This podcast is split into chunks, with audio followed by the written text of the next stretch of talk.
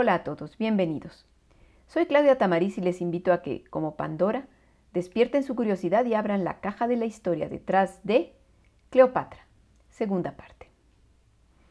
En el episodio anterior estuvimos eh, bien analizando sobre todo eh, el contexto en el que Cleopatra llega al poder, eh, sobre todo la dinastía a la que ella pertenece, que es una dinastía de origen griego, la de los Ptolemaicos, eh, eh, todos ellos compuestos por muchos eh, faraones de nombre Ptolomeo, y cómo esta dinastía, después de haber estado en un momento de gran esplendor, empieza a llevar a Egipto a la decadencia y a la pérdida de sus territorios a manos de la potencia emergente que va a ser Roma, y cómo se convierte en época del padre de Cleopatra, Egipto, en un protectorado romano, en donde los gobernantes romanos están eh, determinando quién gobierna y quién eh, no gobierna en Egipto y arreglando las cuestiones políticas egipcias. Eh, así estábamos y hablamos de, su relación con Julio César, primero de los gobernantes egipcios, miembro del triunvirato, que va a llegar hasta, hasta, Egipto y va a conocer a Cleopatra, cómo se convierten en amantes, pero también en aliados políticos. Pero también cómo César es asesinado y Cleopatra eh, tiene que, eh, que en ese momento está en Roma, tiene que regresar a Egipto, eh, y su, el hijo de ambos nace, Ptolomeo César o Cesarión, a quien se convierte, a quien convierte ella en el faraón por derecho de Egipto, y ella, como es un menor de edad, como su regente. Bueno, la pregunta ahora es, ¿cómo fue Cleopatra como gobernante de Egipto? Debemos partir del principio de que como miembro de la realeza alejandrina, que era un lugar de, cultura y de sabiduría, Cleopatra era una mujer muy culta. Los mismos escritores de la época destacan su inteligente conversación y su don para las lenguas. La reina hablaba griego, hebreo, arameo, árabe, etíope, medo, parto, latín y demótico, que era la lengua del pueblo egipcio. Esto le ganó gran popularidad porque, como decíamos en el capítulo anterior, ningún gobernante de los Ptolomeos eh, se lignó a aprender el lenguaje del pueblo egipcio. Bueno, ella va a buscar legitimar su reinado ganándose el apoyo del clero egipcio, que también ya habíamos dicho era muy poderoso. Era de hecho el sector más poderoso de la sociedad nativa y va a través de la religión a promover su imagen y la de sus hijos a la manera como lo hacían los antiguos faraones, con grandes escenas grabadas en relieve a la vista de toda la población. Concretamente por eh, un gran relieve en el templo de Dendera, en el que aparecen Cesarión, su, su pequeño hijo, pero ya adulto, ojo, con su madre, ambos haciendo ofrendas a los dioses y en los que la reina tiene una posición secundaria atrás del faraón. O sea, ella no se pone como la principal eh, protagonista de la escena, sino atrás de él en una posición secundaria como reina, madre y regente. Y muy importante, y esta es parte de esa justificación o esa legitimación eh, que, hace Cleopatra eh, basada en la religión, en, esta, en este relieve ambos encarnan a dioses egipcios. Él es Horus, ella su madre Isis. De esta manera justificaban su poder a la manera antigua como garantes del orden del cosmos y de la buena marcha del país, así como de la crecida del Nilo de la que dependía la productividad de la tierra y la provisión de alimentos, que por cierto el año en que, Cleopatra hizo esto fue un muy mal año para la cosecha. Eh, pero al parecer la faraona supo sortear los problemas porque pues no hubo rebeliones, y de esta manera Cleopatra va a echar mano de los instrumentos ideológicos de la más pura tradición egipcia para conjurar cualquier revuelta interna y consolidar su poder. O sea, fue inteligente porque supo manejar las tradiciones del pueblo para legitimarse y legitimar a su hijo como faraón. Una vez garantizada la estabilidad interna, se empezó a dedicar a la política exterior, porque esa pues esa había que atenderla con mucho cuidado porque Cleopatra sabía, bien, bien que sabía, que Roma pronto volvería a tocar a las puertas de Egipto. Si no lo había hecho hasta ese momento, era porque la muerte de César había iniciado en Roma una guerra civil y la formación de un segundo triunvirato, esta vez integrado por Octavio, que habíamos visto que era su hijo adoptivo y sucesor, eh, por Marco Antonio, que era uno de sus generales más admirados y poderosos, y por Lépido, un personaje secundario. La prioridad del nuevo gobierno de estos triunviros fue perseguir y acabar a los asesinos de César y partidarios de la República, por eso se empezó la guerra civil y por eso pues no se ocuparon de Egipto en ese momento, estaban preocupados en otras cosas. Para en un momento dado pues imponer el poder absoluto de estos personajes, de estos tres personajes, pero una vez que lo lograron, entonces sí pues voltearon a ver cómo administraban y se repartían el imperio, bueno, para administrarlo. Y lo hicieron así, se lo repartieron. A Lépido le dieron territorios africanos, a Octavio le dieron los territorios occidentales del imperio con Roma incluida, y a Marco Antonio los territorios orientales entre los que estaba Egipto. O sea, Marco Antonio era el que directamente iba a tener que tratar con Cleopatra. Pero bueno, había un problema, existía una pugna desde antes entre estos dos personajes, entre Octavio y Antonio, que con el tiempo está esta, esta rivalidad se va a empezar a hacer cada vez más, más dura hasta que terminen siendo enemigos irreconciliables.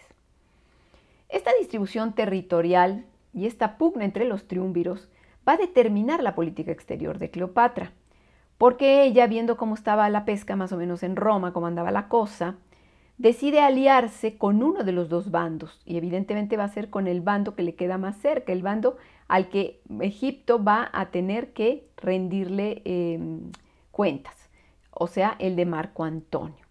La idea es de alguna manera lograr eh, beneficios para su país y mantener la independencia de su país, eh, llevándose bien con Marco Antonio, pero pues para ello requería conquistarlo.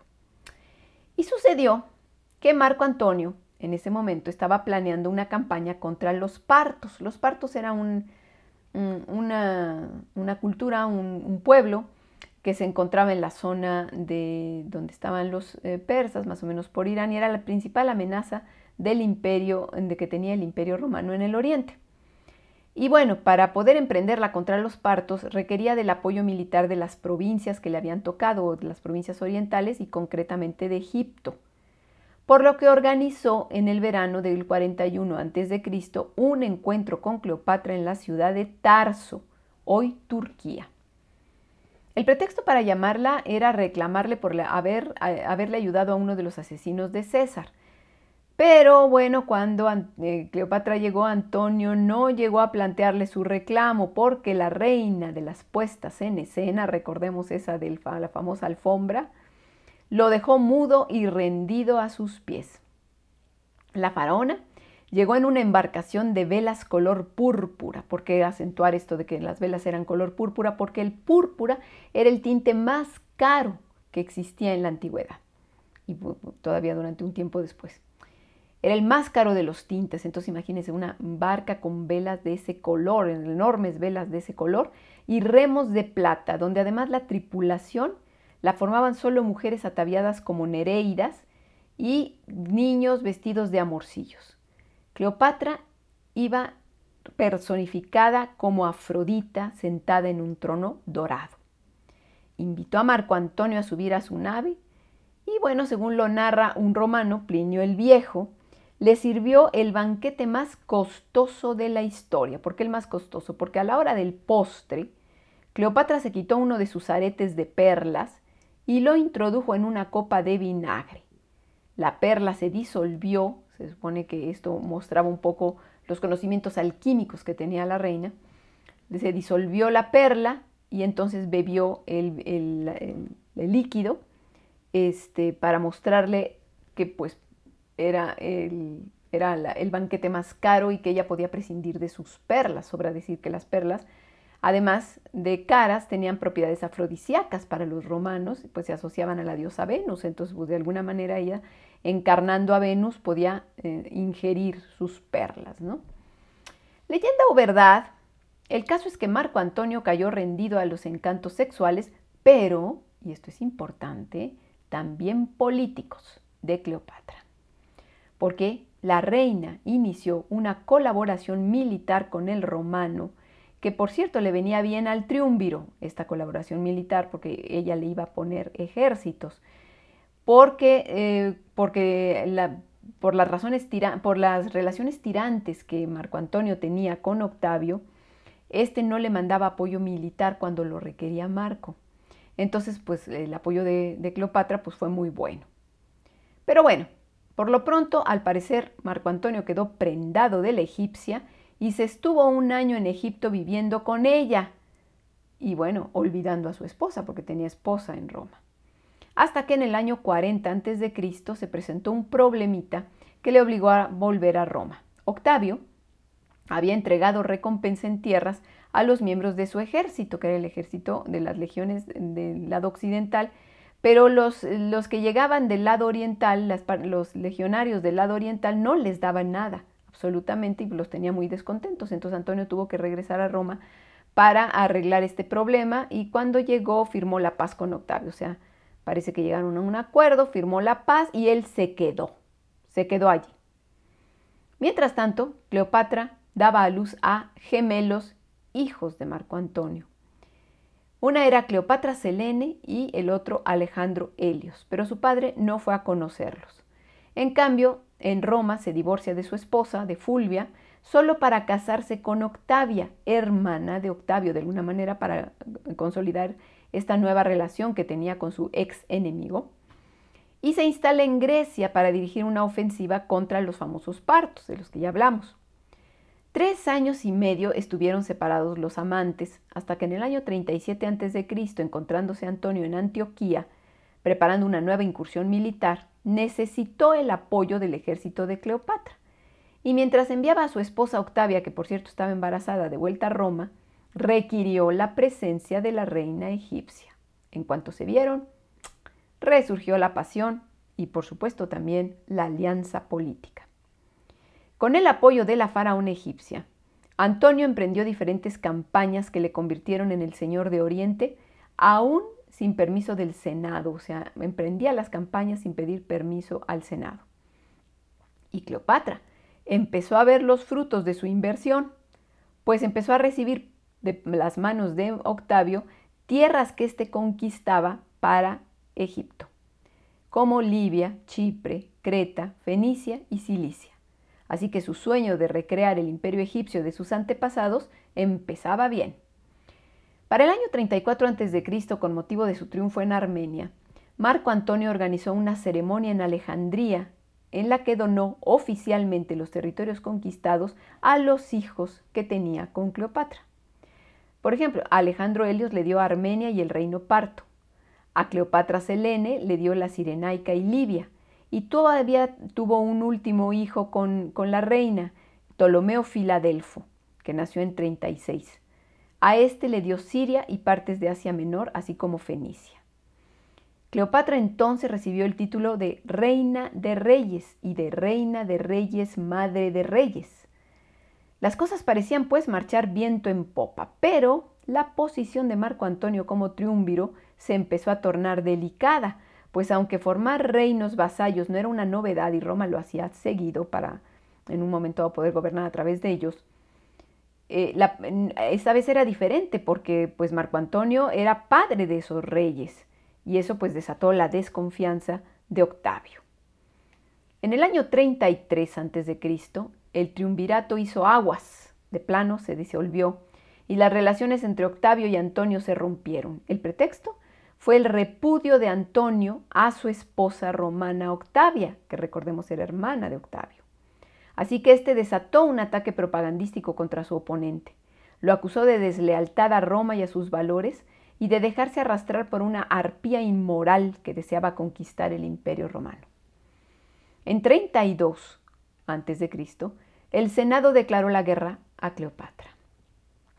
Marco Antonio fue despojado de su cargo y de sus derechos como ciudadano romano y su prestigio, si es que aún quedaba algo, después de la campaña que le había montado Octavio, quedó en el barro cuando se publicó su testamento porque en él manifestaba su deseo de ser enterrado en Alejandría junto a Cleopatra.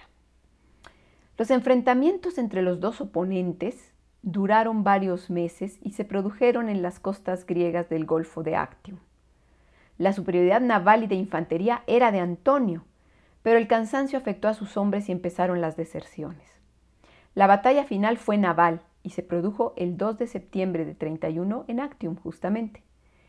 Cleopatra estaba presente a bordo de su propia embarcación.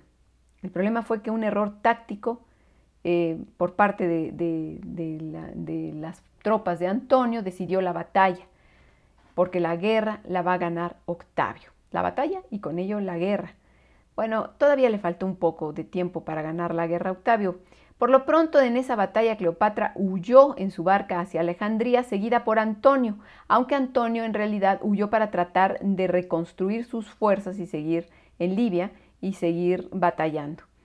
Eh, aún pasaron, de hecho, como decía yo, varios días para que Octavio lograra la rendición total del enemigo, pero la propaganda oficial de Roma diría que Antonio traicionó a sus hombres en ese momento huyendo en pos de su amante.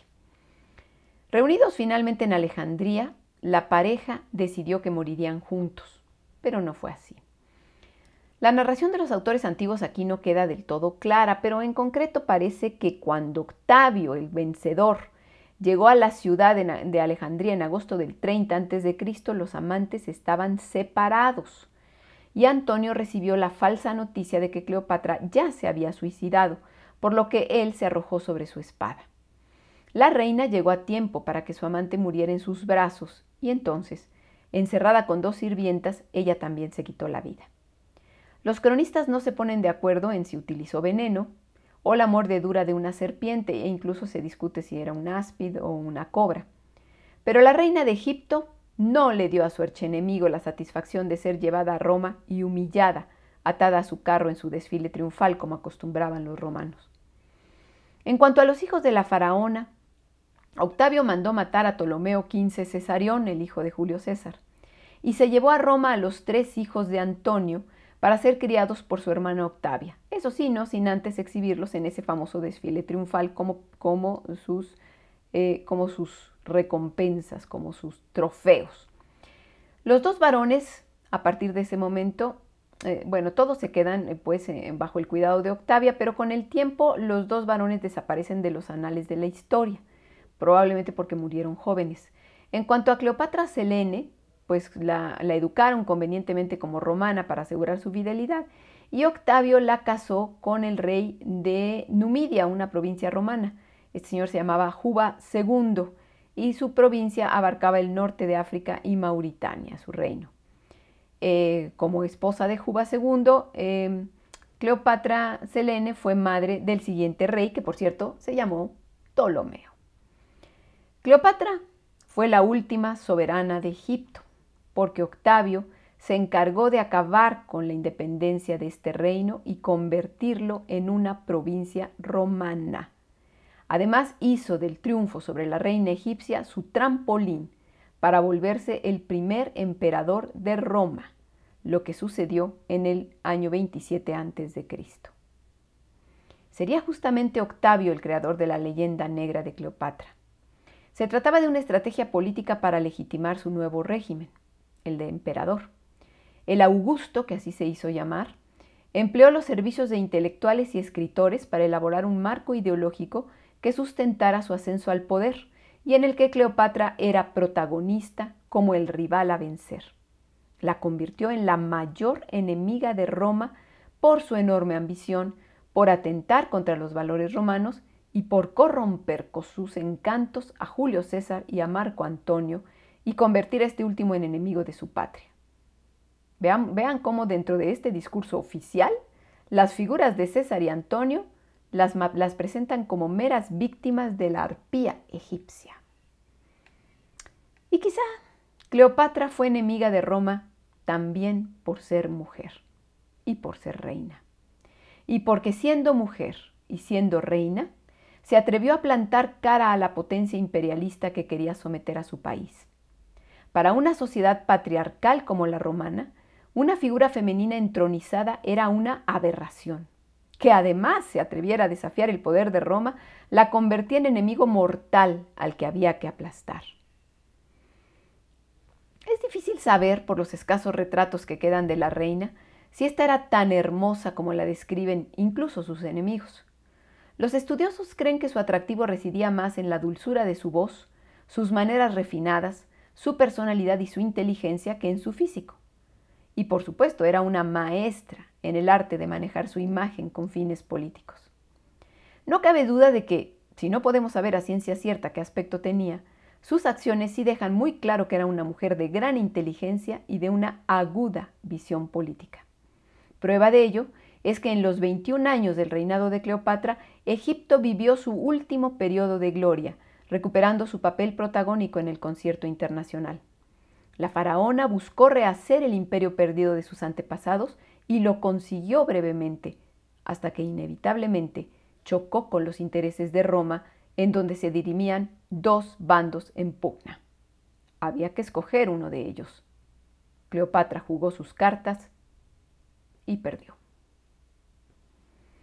Si les gustó este podcast, síganme en mis redes sociales como La Caja de Pandora Historia.